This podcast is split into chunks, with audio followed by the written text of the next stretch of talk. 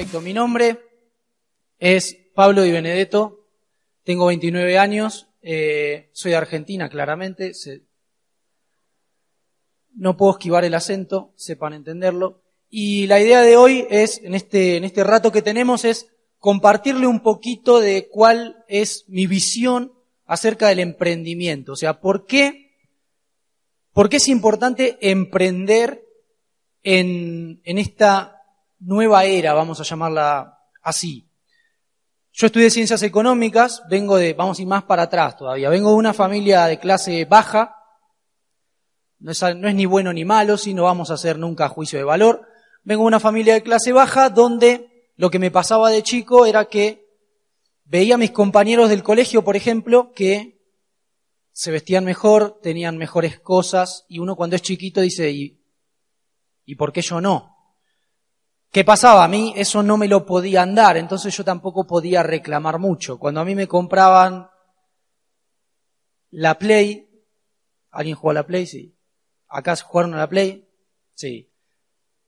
Claro, ya estaba la 8 y a mí me compraban la 1, o sea, siempre atrasado. Entonces, me di cuenta que ya de chico no podía quedarme esperando, ¿sí? A que las cosas sucedan mágicamente. Entonces, empecé como a salir a buscar lo que yo pensaba que era para mí. Ya a los 12 años, mi abuelo era herrero, trabajaba, era jubilado y trabajaba, o sea, seguía trabajando porque la plata no alcanzaba, tenía eh, una cochera, sí, un parqueadero, dicen ustedes, ¿no? Eso le, generaba un ingreso, pero tampoco eh, alcanzaba, entonces tenía que seguir trabajando como herrero. Acá es herrero también. Hacía rejas, puertas, etcétera, y yo le ayudaba, tenía 70 años, o sea, y seguía trabajando. Y yo me ponía a pensar y digo, pero ¿cómo? Él trabajó toda su vida para llegar a un punto en el, en el que ya no tenga que trabajar y sin embargo no le alcanza. Entonces yo pensaba ya de chico y decía, eso yo no lo quiero. O sea, a mí eso no me va a pasar. Yo voy a hacer algo distinto para que eso a mí no me pase. Entonces, a los 12 años yo ya le ayudaba, él me pagaba. Imagínense, me pagaba 5 dólares. No, miren, más o menos. Obviamente es otra época, ¿no? Yo tengo 29, hagan la cuenta. A lo que voy es, era un ingreso que para mí con 12 años ya algo me servía. A los 16, 17, 16 años me llaman para trabajar en, en una fiesta como barman, como, como barman sirviendo cerveza y qué sé yo, con un amigo. Y estando en la, en la organización de la fiesta vemos toda la secuencia, o sea, toda la logística de, de la fiesta, muy informal, y en la barra dijimos, esto lo podemos hacer nosotros. O sea, a nosotros nos están pagando en dólares, vamos a decir, 10 dólares, acuérdense que era otra época, toda la noche, y ellos están llevando, no sé, 200 dólares cada uno de los que organizaron la fiesta. Esto tranquilamente lo podríamos hacer nosotros, ¿o no? Tenés razón, me dice. Listo, mira, ¿qué necesitamos? Esto, esto, esto, esto. Listo, hagámoslo. A los 17 años hicimos una fiesta para 1.300, 1.400 personas, más o menos. Nos quedó plata, funcionó y ahí nos dimos cuenta que si uno quiere resultados diferentes, va a tener que hacer cosas diferentes. Yo también estudié música, eh, percusión más que nada, siempre tuve bandas desde muy chico y me pasó lo mismo, o sea, con, con las bandas te pagaban cuando vos tocabas, pero allá en Argentina el músico está muy desprestigiado. Entonces eran cositas que yo iba como corriendo del camino porque en, si yo lo veía a futuro, de eso no iba a poder vivir. Tampoco era tan bueno, entonces no es que sea una excusa, ¿no? Dejé las bandas para estudiar. Me puse a estudiar ciencias económicas.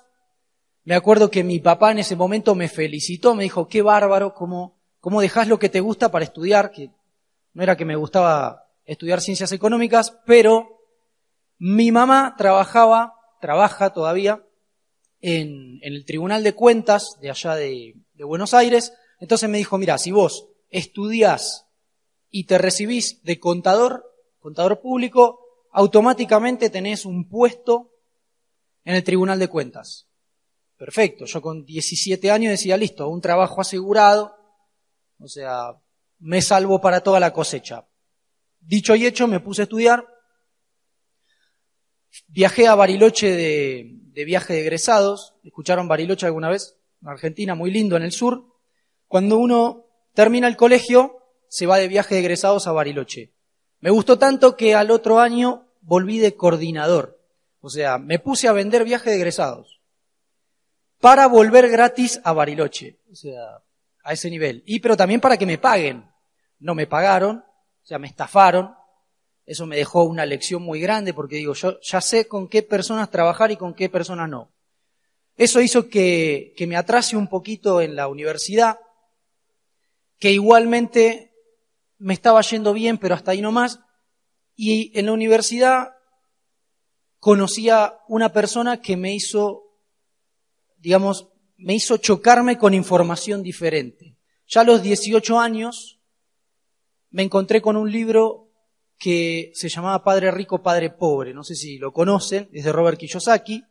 Kiyosaki es un asesor financiero de Estados Unidos, multimillonario, se retiró más o menos eh, con 1.400 y pico de propiedades a su nombre, o sea, imagínense, multimillonario, y la pasión de este muchacho era escribir, es no lo matemos todavía.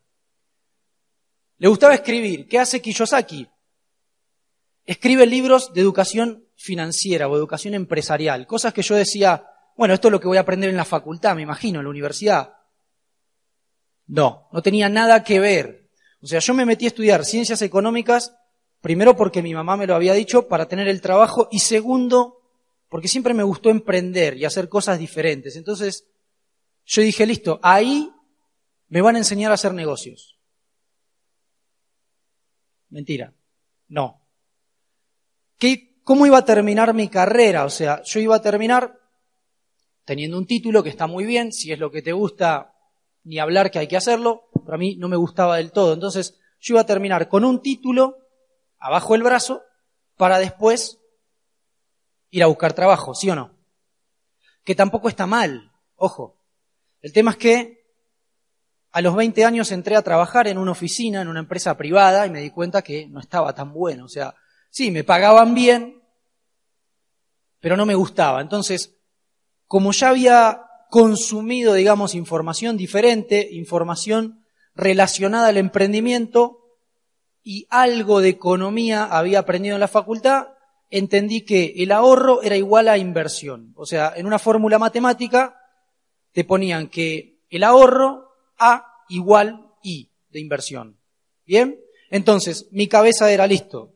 Yo entro a esta empresa, ahorro, cuando tengo buena plata, pongo un negocio.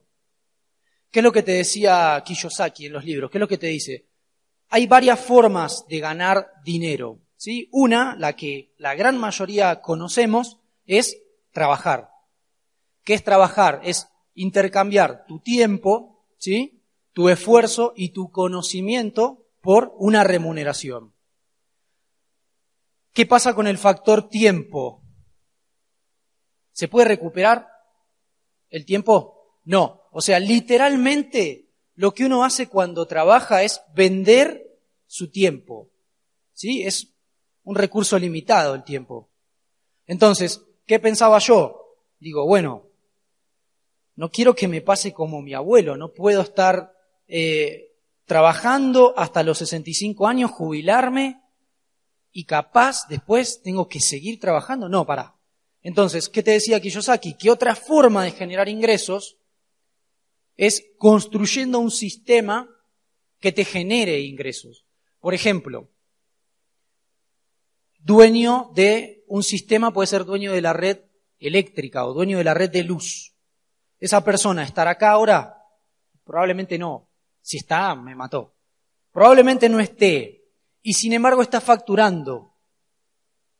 ¿Me explico? O sea, un sistema que trabaja para vos significa que ya no depende de vos, ya no depende de tu tiempo. Eso está construido, se maneja solo, o sea, vos lo dejaste posiblemente con una persona encargada y eso, listo, te olvidaste.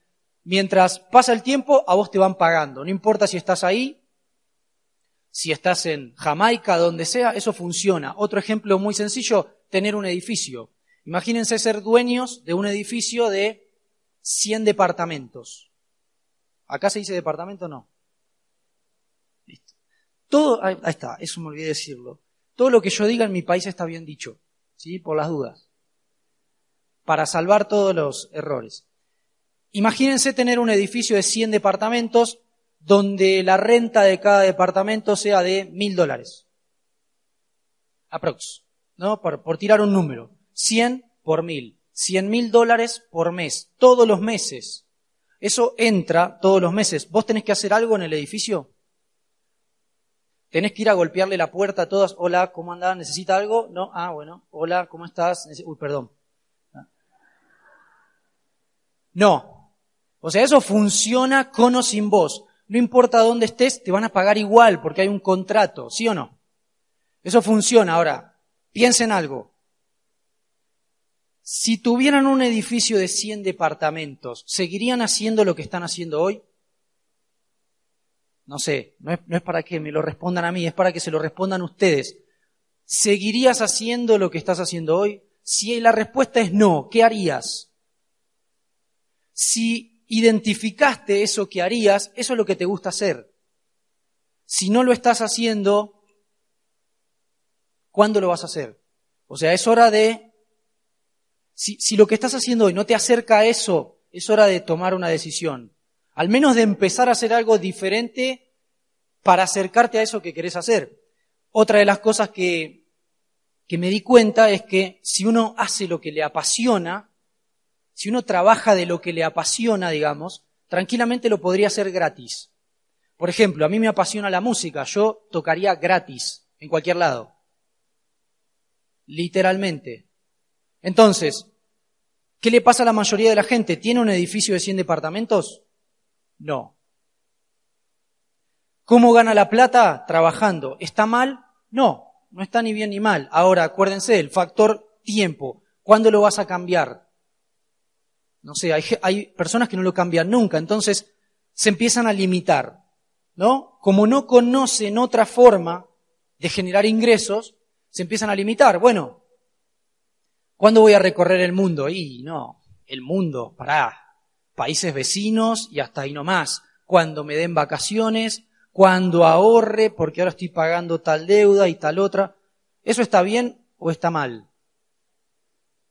Ni bien ni mal, de nuevo. Ahora, es una decisión de cada uno. Es importante entender lo que decíamos hoy. Para tener resultados diferentes hay que hacer cosas diferentes. Volviendo un poquito a la historia, para no irnos tanto, yo tenía 20 años, entré en la empresa privada, mi objetivo era ahorrar e invertir. Bien, o sea, juntar plata y salirme de ahí y crear negocios que funcionen para mí, para renunciar a mi trabajo y listo. El factor tiempo ahora es mío. De mi tiempo hago lo que yo tengo ganas de hacer. Me dedico a la música, me dedico a viajar, a lo que sea. ¿Qué me pasó cuando entré en la empresa? Claro, había personas profesionales, o sea, habían terminado su, su carrera, todos mucho más grandes que yo, o sea, de 27, o sea, yo entré a los 20, ellos tenían 27 y más, jóvenes, ¿no? Obviamente y tenían una formación académica, digamos, fuerte. Habían atravesado toda la facultad, toda la universidad, licenciado en administración, eh, contadores, abogados, buenísimo. Trabajando en una empresa de seguros. No tenía nada que ver con lo que ellos habían estudiado.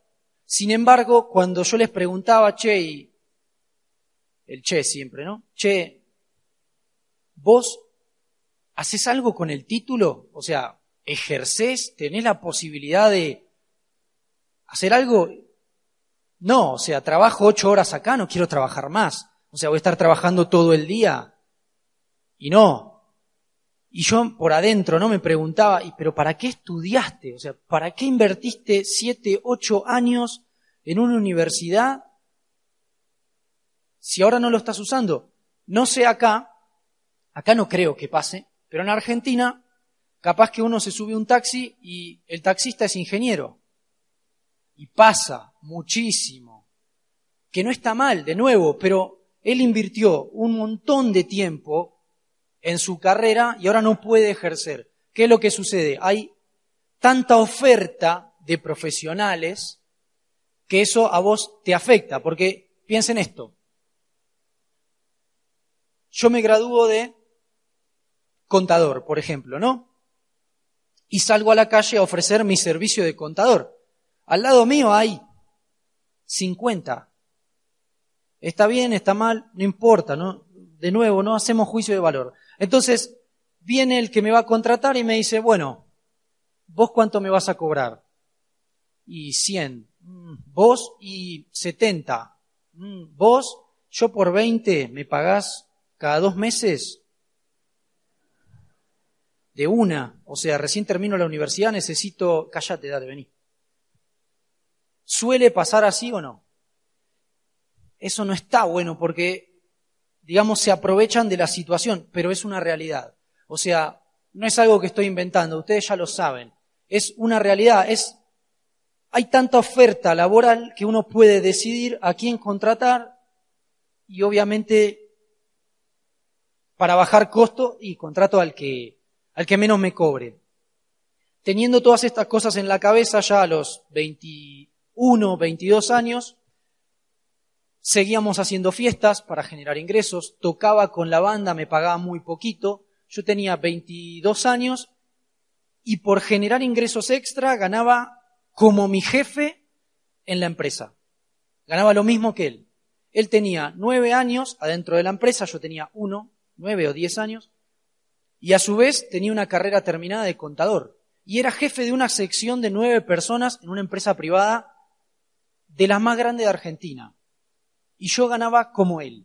Tenía mucha menos responsabilidad, pero generaba ingresos por afuera. Pusimos un bar eso estuvo increíble. Aprendí mucho, teníamos 22 años y teníamos un bar. No solamente que se generaba ingresos, sino que aprendíamos mucho. Eso es lo que tiene hacer cosas diferentes. Piensen que casi siempre hacemos el mismo camino para ir a trabajar. Para no agarrar un semáforo diferente y llegar tarde, ¿sí o no? Y el mundo es gigante. ¿Quiénes conocen más de cinco países? el 3% de la sala. ¿A quién le gustaría conocer más de cinco países? ¿Quién está cerca? Casi todos levantaron la mano, ¿no? Por, por las dudas para los que no vieron. ¿Quién está cerca de conocer esos cinco países dentro de estos próximos dos años? La mitad. O sea que hay una mitad que le gustaría conocer más de cinco países, pero probablemente lo que está haciendo hoy no lo va a llevar a eso.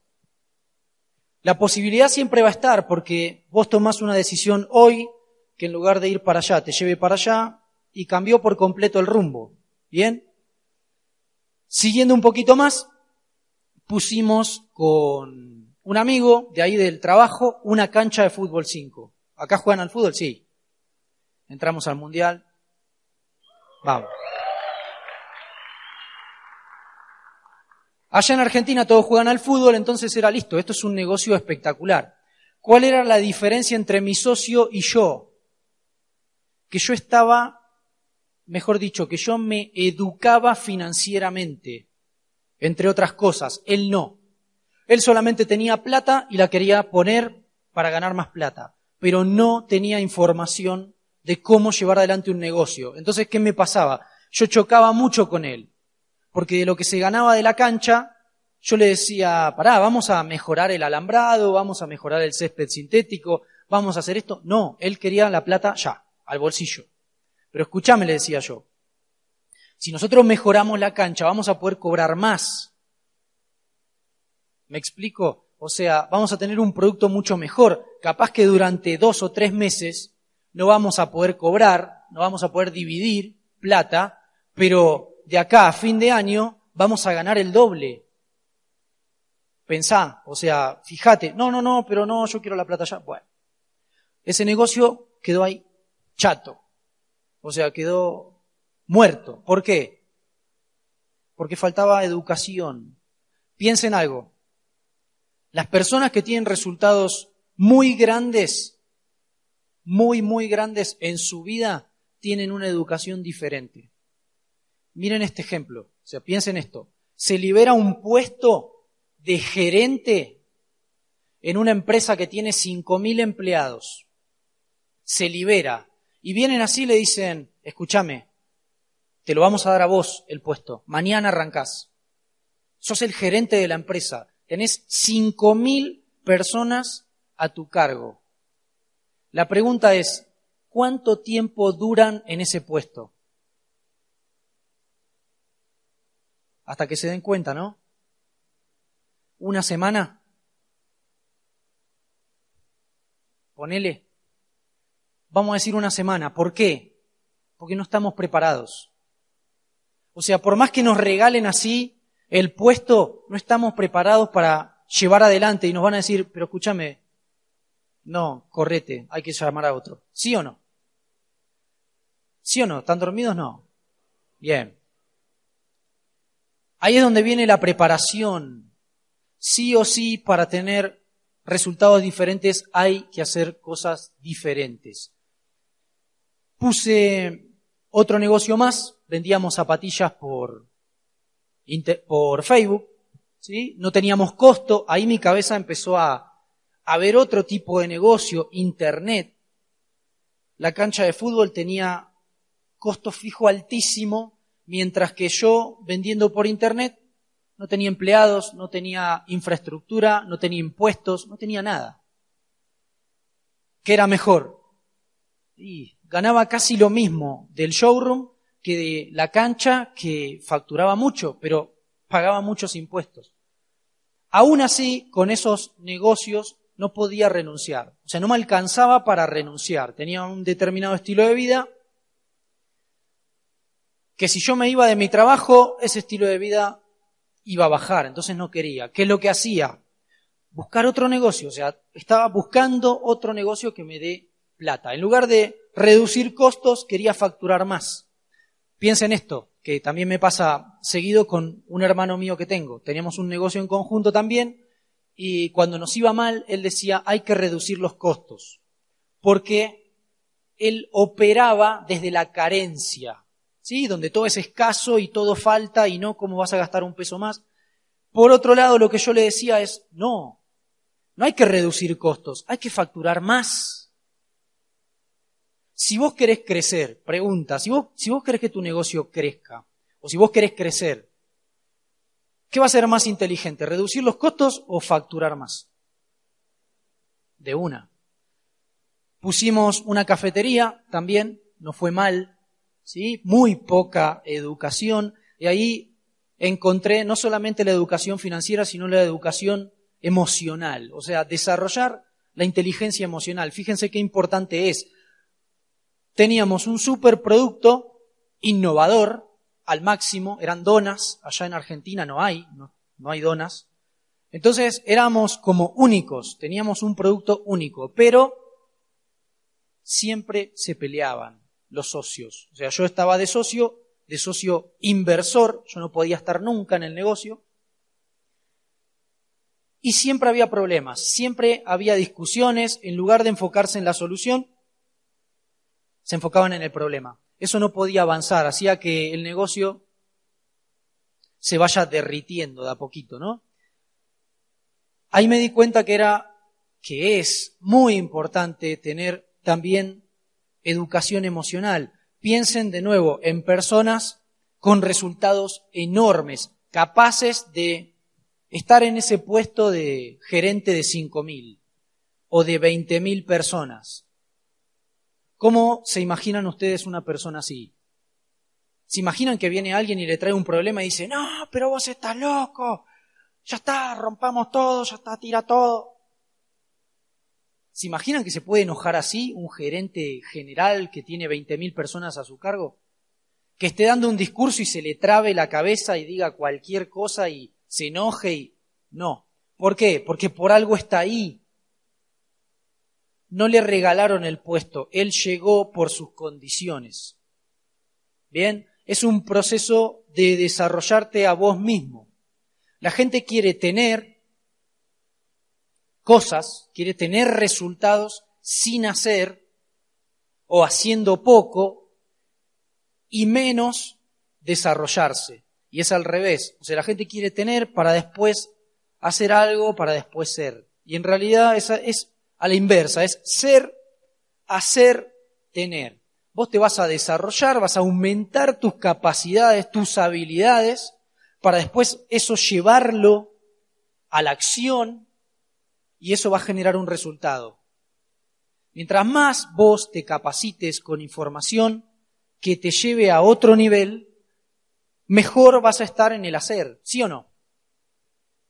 No es lo mismo una persona que leyó un libro a una persona que leyó 200 libros, ¿sí o no? Cambia. La otra vez, el, fin de semana, estuvimos en, en una capacitación muy grande y un ejemplo que a mí me gusta mucho es, imagínense, imagínense que uno fuma un atado de cigarrillos de 20 y fuma dos por día, dos atados por día, o sea, 40 cigarrillos por día. Durante, proyectemos eso durante 10 años. ¿Cómo queda tu cuerpo? Matado, o sea, muy castigado. Ahora, cambiemos los cigarrillos por libros. Imagínate leerte dos libros por mes durante 10 años. Son 120 meses por dos, 240 libros. ¿Cómo va a estar tu cabeza después de 240 libros que a vos te digan que hay opciones diferentes, no solamente para generar dinero, sino para mejorar vos mismo? ¿Cómo va a estar tu cabeza? ¿Cómo van a ser tus acciones ahí?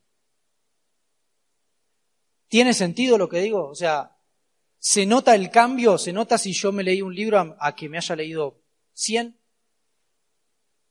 Hagamos el ejemplo, él se leyó uno, yo me leí cien, vamos a hacer un trabajo, los dos el mismo, ¿quién va a tener mejores resultados? Porque estoy más capacitado, mentalmente, mucho más capacitado. ¿Quién va a tener entonces más? Y el que mejor hace. ¿Quién es el que mejor hace? El que mejor es, el que más se desarrolla a sí mismo. Me terminó pasando que en mi trabajo la canchita, como les contaba, estaba ahí, el showroom de zapatillas ahí, la cafetería la cerramos porque perdí plata. Ahí aprendí a perder mucho. No me morí, estoy acá, me va cada vez mejor. Lección, el que no arriesga no gana. Literal, si querés ganar todo, tenés que estar dispuesto a perder todo. Es así, hay que perderle el miedo a perder. Eso es muy importante. El que no arriesga no gana. Hay que dejar de operar desde la escasez, de que todo es poquito y hay poquito, hay que cuidarlo y no. Tampoco digo que tiremos así, que derrochemos, pero sí pensar en grande, o sea, pensar que en abundancia. ¿Qué me pasó? Estando en, la oficina, me presentan un proyecto muy bueno, o sea que no entendí mucho al principio, pero al estar muy abierto, al tener una cabeza, digamos, abierta a escuchar cosas nuevas, a aprender más, dije, bueno, voy a investigar un poco más. Me puse a, con San Google ahí, que siempre nos da una mano, sabe todo. Me puse a investigar, me puse a, recopilar información, me puse a preguntar, che, ¿tenés idea de esto? ¿Sabés si alguien sabe de esto? No sé qué. Dije, bueno, listo, ya está, vamos a arrancarlo, me parece algo moderno, me parece interesante. Y lo que más me atrapó del proyecto era que tenía un sistema de capacitación, del cual yo ya lo conocía, o sea, no, no es que me sabía todo, ni mucho menos, yo sigo aprendiendo, soy un estudioso, sigo estudiando, ¿no? Pero ya había tocado varios puntos que encontré en ese sistema de capacitación. Lo primero que hice fue, listo, esto está muy bueno, es un negocio muy bueno, si lo voy a ir a presentar a personas de un perfil bueno, esa era mi, mi visión. ¿A quién se lo presento? A mis compañeros del trabajo. Lo veía ocho horas por día, más que a mi familia. Básicamente, todos los días ocho horas por día. Y claro, ahí es donde yo entendí que ellos no se educaban como yo. De hecho, ya no se educaban. Terminaron la universidad y ahí terminó su educación. Mientras yo estaba en constante educación, yo siempre seguía absorbiendo no solamente de libros, sino de personas también, eh, educación para cambiar mis resultados. Le presento el proyecto, le presento el negocio, y al ser algo un poco más moderno que lo tradicional, no, pero eso no, no, pero muy difícil. O sea, se enfocaron en los problemas en lugar de ver la oportunidad, en lugar de ver las oportunidades. Porque otra vez pensaban en lo que iban a perder en lugar de lo que iban a ganar. ¿Me explico? O sea, no, pero esto es muy difícil. Sí, pero mira acá, mira esto. No, pero bueno, listo, chao. No importa. Ya está, listo. Como decimos nosotros, ya está. Me olvidé, no seguí molestándolos porque no iba a perder mi tiempo. Lo empezamos a desarrollar con otros amigos y la verdad que no fue increíble. O sea, de hecho estoy acá por ese proyecto hablando con ustedes. A los cinco meses aproximadamente, a los cuatro meses ya estaba ganando mucho más de lo que me pagaban en mi trabajo. Cuatro meses. Había estado seis años buscando algo para irme de mi trabajo y en cuatro meses ese proyecto, al ser mucho más moderno que lo que yo hacía, me dejó por encima del sueldo. Obviamente que cuando lo empecé y, todos no te digo que se me rieron, pero uno es opinólogo por vocación, o sea, ¿sí o no? No sé acá si pasa, pero allá el argentino es opinólogo y todólogo. Y hay una grave, una grave epidemia en Argentina que es, excusitis aguda. Esa es durísima también, ¿no?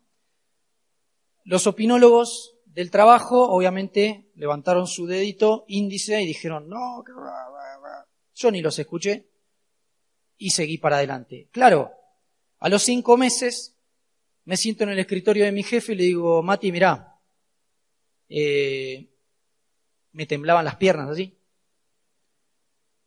Claro, siete años casi ahí adentro. Voy a renunciar. ¿Cómo que vas a renunciar? Pará, pará, pará pero vos lo pensaste bien, hiciste, sí, sí, sí, sí, yo tengo un proyecto muy grande que está creciendo muchísimo y necesita que le ponga más foco, que le ponga más atención. Y acá, si yo me quedo acá adentro, estoy perdiendo plata.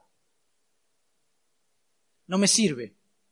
Me pagaban muy bien, o sea, es uno de los trabajos en donde más plata te pagan, de empresa privada, ¿no? Pero pará, pero ¿cómo? O sea, mi jefe no entendía nada. Porque claro, no vio todo el proceso. Mientras la gente llegaba a la casa después del trabajo y se ponía a mirar televisión o a hacer cosas que no le sumaban, yo construía un negocio. O sea, yo acumulaba resultados, seguía creciendo, que es muy diferente construir a trabajar. Cuando uno trabaja, trabaja por una determinada cantidad de tiempo, se termina, le pagan y otra vez empieza el ciclo. Trabaja, se termina, le pagan, trabaja, se termina, le pagan. Construir es diferente. Si vos pones un ladrillo ahí, dos, tres, te vas y al otro día volvés, están ahí. Y ahora pilás tres más, ya hay seis. Cuando te vas a dar cuenta tenés un castillo así. ¿Sí o no? Es muy diferente.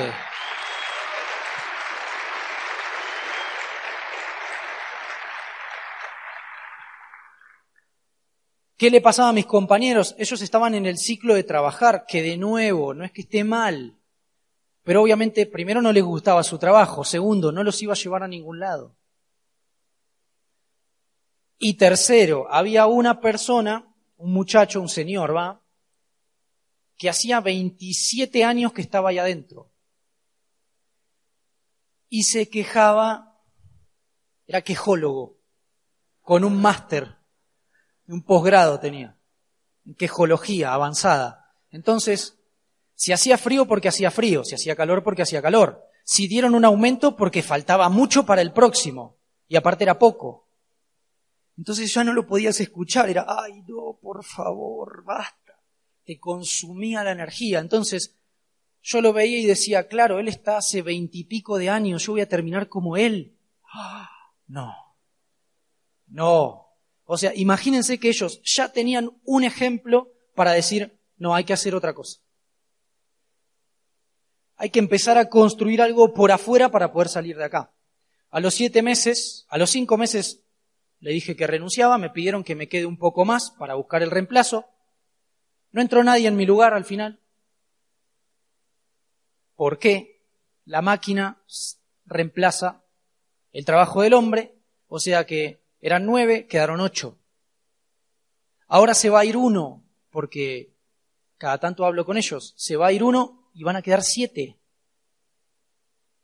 Con el mismo trabajo, pero ¿qué termina pasando? Hay una máquina que ya hace actividades que antes hacían ellos y de a poquito los van descartando. Allá en, en Argentina, por ejemplo, está el peaje, donde pasa el auto, ¿sí? Acá se llama así. Todavía están los muchachos que te cobran y te dan el vuelto. No sé si acá están o ya no. En, me tocó estar en Estados Unidos hace poco y eso no existe. Prácticamente las hamburgueserías ya no tienen empleados, es una máquina que está ahí y que vos tocas y te cobra, pones la plata y te, te escupe la hamburguesa. ¿Y eso qué significa? Vamos al ejemplo del peaje que es más fácil. ¿Cuánto futuro le queda a esos, a esos muchachos que están ahí trabajando hasta que venga una máquina que te den una tarjeta que vos pagues por mes, hagas pip y pases. ¿Cuántos años más le quedan de trabajo? ¿Qué pasa si no empiezan a hacer otra cosa? Rápido. En cualquier momento le dicen, le echan el ácido como, como aprendí de acá. Ha sido un placer trabajar con usted. Vaya, vaya, vaya, vaya. ¿Sí o no? La tecnología arrasa con el empleo tradicional. No con todos, pero el cambio es lo único que no se va a poder detener. Entonces, como para ir redondeando un poquito, ¿qué es lo importante? Empezar a cambiar un poco la forma de pensar. Porque a partir de nuestros pensamientos, eso se va a ir generando, o sea, se va a ir generando, mejor dicho, nuestras acciones, se van a ir generando. Nuestras acciones nos van a llevar a resultados diferentes, pero todo empieza por acá, por la forma de pensar, cómo pensaban nuestros padres. O sea, cuando yo era chiquito, ¿qué me dijo mi mamá? Mirá, vos tenés que estudiar, porque sin un título no sos nadie. Tenés que tener un título. ¿Algunos se lo dijeron eso? ¿Y hoy en día marca tanto la diferencia tener un título?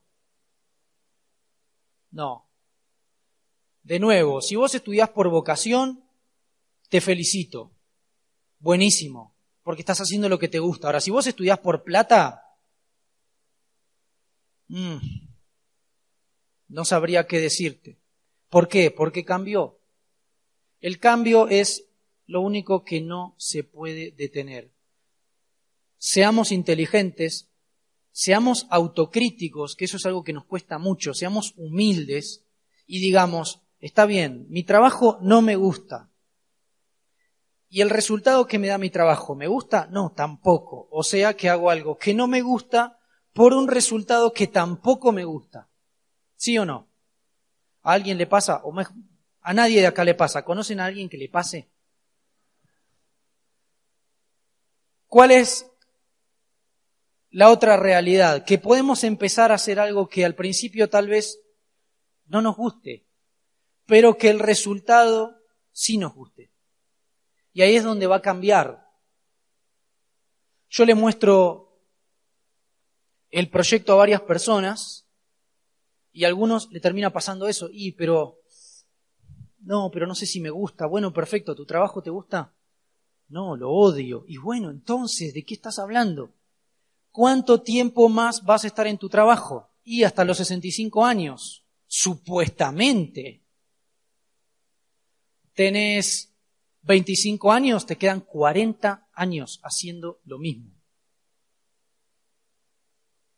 Yo no sé si ustedes se cuestionan las cosas, yo me cuestiono mucho. Soy de, de cuestionar todo, de preguntar todo por qué. Y cuando estaba sentado en la oficina así decía, no puede ser que la vida sea trabajar. O sea, no, no puede ser, no me entra en la cabeza.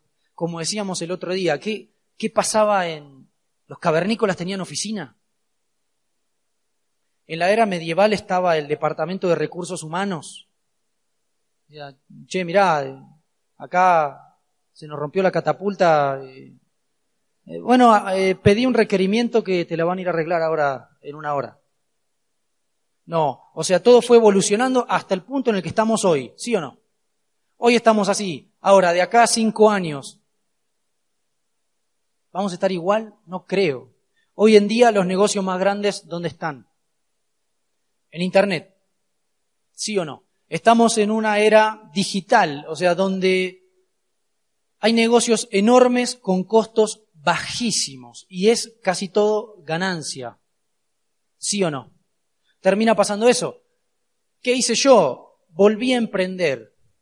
Dije, bueno, me capitalicé muchísimo con el proyecto, me sigo capitalizando, entonces digo, bueno, como tengo educación financiera, porque me sigo capacitando financieramente, sigo invirtiendo, pero no para hacerme mala sangre de, uy, hay que poner esto, hay que hacer el otro. No, no, no, no, no, yo soy inversor. Yo pongo plata y a fin de mes me llevo plata.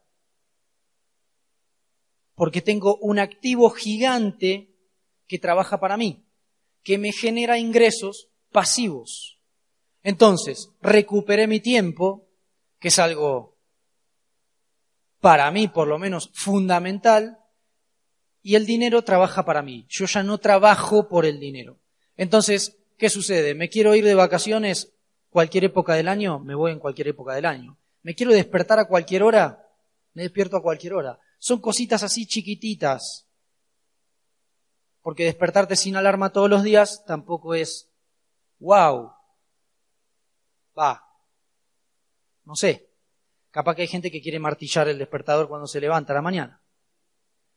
No digo que les pase a ustedes, pero seguramente conocen a alguien que le pase.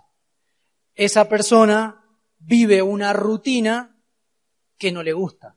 ¿Son buenas las rutinas? Sí.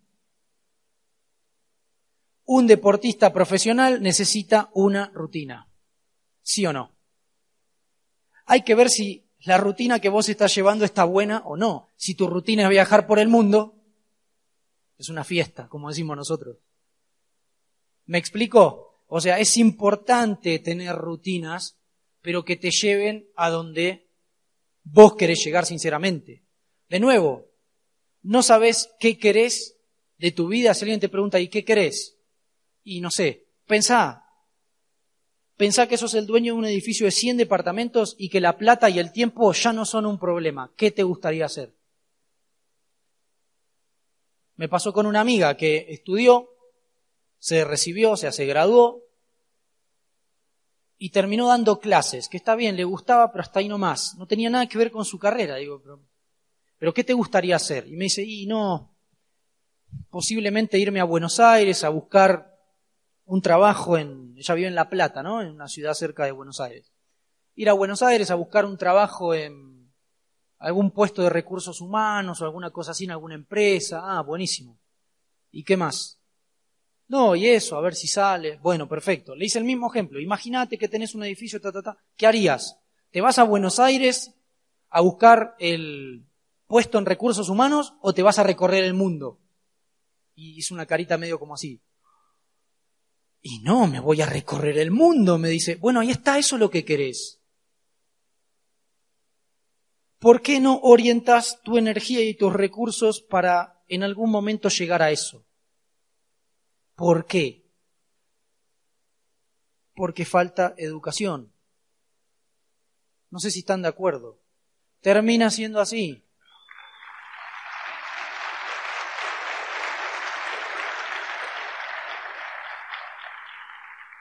Si uno se queda aferrado a algo, en algún momento va a venir la ola del cambio, el tsunami del cambio, y se lo va a llevar. Y no importa si te gusta o no te gusta, es así. la persona que inventó, que inventó el, el disquete, se llama igual, ¿no? Disquete, el, el cuadradito que tenía 2 megabytes, cuando lo inventó, ¿lo inventó para que en algún momento no sirva más? O sea, mientras lo estaban inventando, dijo, bueno, esto en algún momento va a ser una porquería para apoyar cerveza. ¿Pensó eso cuando lo inventaba? No, lo más probable es que no. Dijo, chao, revolucionamos el mundo. Hasta que en algún momento apareció algo mejor. Entonces, piensen, piensen si lo que están haciendo hoy los va a llevar a donde quieren estar mañana. Porque la decisión es importante que la tomen hoy.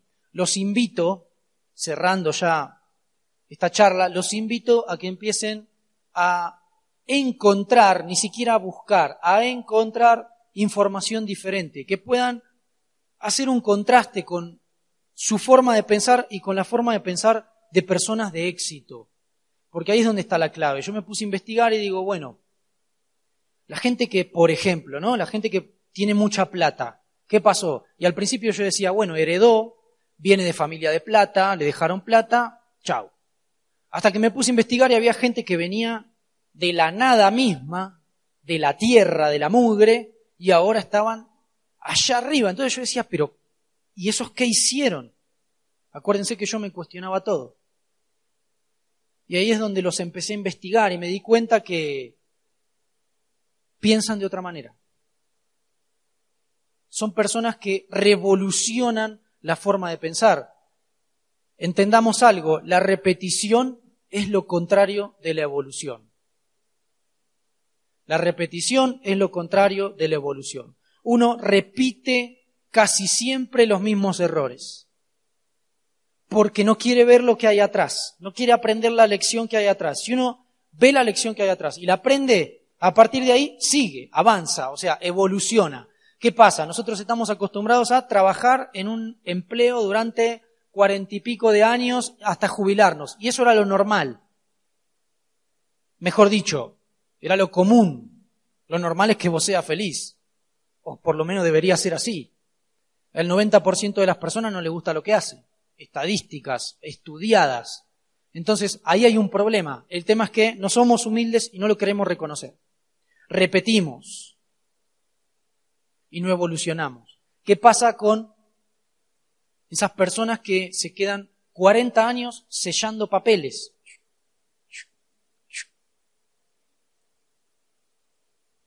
generan algún cambio, generan alguna evolución en el mundo, están aportando algo, están prestando un servicio para que los que están revolucionando el mundo puedan venir y pagar algo y que se lo sellen. A mí me pasó algo muy loco, que cuando renuncié a mi trabajo, claro, siete años de trabajar, ya hace casi dos años que estoy jubilado, real, con una jubilación exponencial, eso es otro tema, otro día lo vamos a contar. La primera vez que fui a pagar la renta de mi departamento, fui a la mañana, cuando siempre iba después de trabajar a las seis de la tarde. Claro, fui a las once y media de la mañana y cuando llego, las chicas que me atendían estaban ahí. Voy, pago, obviamente, no dónde iban a estar, pago, me voy, y me fui pensando, no, qué locura, o sea, ellas estaban ahí para que yo pueda venir y pagar eso. O sea, es como que estaban trabajando para mí de alguna manera. O sea, fui y pagué y yo dije, no, qué locura. O sea, su vida se basa en estar sentado en un escritorio, que venga alguien, pague y se vaya. No, por favor, que algún día se vayan de ahí, que renuncien. O sea, mi, mi concepto es, está bien trabajar de algo que no te guste por un tiempo, hasta que te des cuenta que eso no es para vos, que no te gusta, que ya te dio lo suficiente, que ya aprendiste todo lo que podías aprender y ahora es momento de evolucionar, dejar de repetir. Esa es mi forma de pensar. Por eso los invito a que ustedes desarrollen su propia forma de pensar, que se salgan del molde. ¿Cuál es el problema? Uno de los problemas de la sociedad. Todos estamos parados en una misma línea, ¿no? Así línea de mediocridad, vamos a llamarlo. Que ojo, mediocre no es una palabra mala, es una palabra de medio, algo medio, ¿no? Todos paraditos así, con resultados iguales en una línea. todos mirando para adelante. Entonces, cuando uno hace así, ¿qué pasa? Todos los que estaban atrás, ahora lo ven todos. ¿Sí o no? ¿Me siguen? Todos me están mirando los que estaban en la misma línea. ¿Y qué me van a empezar a decir? ¿A dónde vas? Vení acá, te va a salir mal, eso no sirve, vení acá, vení con nosotros, acá de nuevo, así. Dos opciones. Seguir avanzando y en un momento dejar de escucharlo, porque estás tan lejos que ya no los escuchas, o agachar la cabecita y decir, mmm, tienen razón. Perdón, perdón.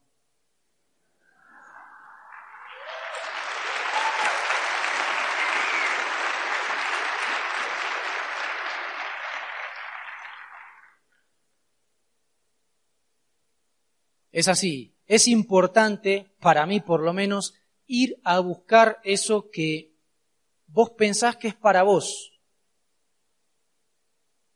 Es importante en esta vida que tenemos ir a buscar lo que vos pensás que es para vos, si no, ¿cuándo lo vas a ir a buscar? Lo que les conté el otro día, yo no sabía que me gustaba tanto viajar, porque nunca lo había hecho.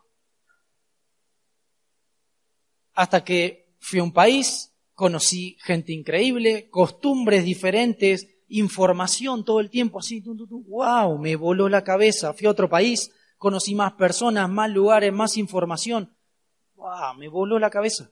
Ahí me di cuenta que viajar es ah, increíble, o sea, es una locura, te llena. ¿Por qué no lo sabía? Porque nunca lo había hecho. ¿Por qué? Porque estaba trabajando. Porque no me daba la plata, porque no me daba el tiempo. Mi primer año en la oficina, como éramos nueve y yo era el último que había entrado, me tocó elegir último vacaciones, claro. Allá tenemos estaciones y en enero es verano, diciembre, enero, febrero es verano, está lindo el clima. Entonces todos mis amigos iban a Brasil en enero. Yo no conocía Brasil, nunca había salido del país. A mí me tocó en abril las vacaciones. Me quería matar. Pues imagínate, chico de 20 años, que lo único que le interesa es la fiesta. mucho no cambió, pero más o menos. No, mentira. Imagínate irte con tus amigos a Brasil con 20 años y decir, listo, es el sueño del pibe, como decimos nosotros. No pude ir.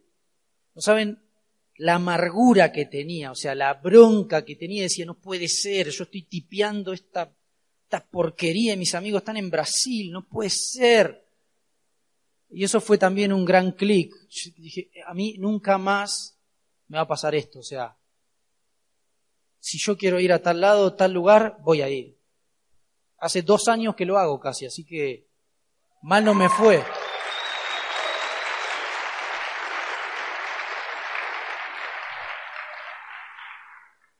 Cuando uno aprende cosas nuevas, se da cuenta que no sabe nada. Me pasó que yo me, me consideraba una persona que sabía mucho. Porque claro, me comparaba con mis amigos que siempre repetían y yo me aburría de repetir y siempre hacía cosas diferentes, entonces aprendía mucho. Pero claro, hasta que me tocó encontrarme con información diferente que me hizo abrir los ojos más y dije, wow, yo pensaba que todo lo que había para aprender era este escenario. Hasta que después me di cuenta que era este salón. Dije, uy, no sé nada. No sé nada. Cuando una persona piensa que sabe mucho, deja de aprender. Cuando una persona piensa que sabe, que sí, pero deja de aprender. Entonces, mientras uno más humilde es y más rápido acepta que no sabe, sabemos algunas cosas, ¿no? Obviamente, no es que estamos en blanco, pero imagínense que podemos aprender infinitamente, o sea que no sabemos nada. Sabemos muy poquito. Imagínate que vos capaz estás a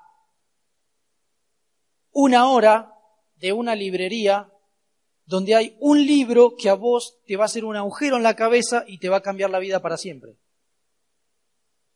A ese nivel. ¿Cuántas personas conocen, o tal vez a ustedes les pasó, que un libro les hizo enderezar el barco para el otro lado o hacer así y cambiar la dirección. ¿Por qué? Por la información. A mí me pasó. Yo tenía otro concepto, tenía otras creencias. que me limitaban. Todos tenemos creencias que funcionan como programas en nuestra cabeza, ¿no? O sea, operamos con base en esas creencias. Es decir, una creencia es algo que nosotros consideramos como verdad. Si en tu cabeza está la idea, por ejemplo, de que la plata es mala,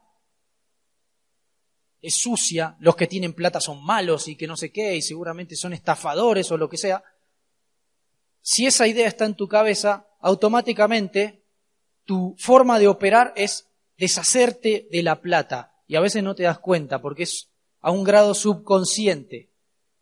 Por eso te cuesta ahorrar, por eso nunca tenés plata, lo que ganás lo gastás rápido en estupideces porque tu creencia es que la plata es mala, es sucia y lo que sea, y la plata no es nada, no es ni buena ni mala. Un cuchillo no es ni bueno ni malo, vos podés cortar un asado o podés apuñalar a una persona, ¿sí o no? El malo o el bueno es el humano, digamos, la persona que manipula el objeto, es igual, la plata no es ni buena ni mala, entonces rompamos con esos paradigmas con esas creencias que nos limitan, porque si no siempre vamos a estar en el mismo lugar. Siempre. Típica, todos los hombres son iguales. ¿Alguno conoce a alguien? Ni, lo preguntemos, ya está. Está esa creencia a veces, ¿o no? Ahora, ¿qué pasa? Que el que dice, claro, todas las mujeres o todos los hombres son iguales, repite siempre el mismo patrón de mujer o de hombre. Repite siempre el mismo patrón. Elige siempre una persona parecida, lo que cambia es el envase. Pero era igual. ¿Por qué? Porque no quiere aprender la lección. O sea, es una forma de pensar cerrada, chiquita. No se abre. Cuando uno se abre y dice, bueno, acepto que tengo que aprender cosas Acepto que sé algunas, pero tengo que aprender mucho. Ahí es donde uno empieza a absorber información y empieza a tener resultados diferentes. Entonces, hoy mi intención es que, hablé de muchas cosas, ¿no? Pero mi intención es más que nada que entiendan que la forma de pensar va a hacer que nosotros tengamos resultados diferentes. Todo empieza por acá abramos la cabeza, o sea, escuchemos opiniones diferentes, por escuchemos. No escuchemos para responder, o sea, escuchemos para escuchar, o sea, para aprender. La mayoría de las personas, cuando alguien le habla, están como, ay, cállate que quiero hablar. Ah, no sabes lo que me pasó a mí. Y el otro día fui, fui a Colombia, estuvo, ay, yo fui a Colombia también, no sabes, sí, estuve con, pero te estaba contando yo. Bueno, dale, contame. ¿Te gusta estar con una persona así que no te escucha? ¿Y vos escuchás?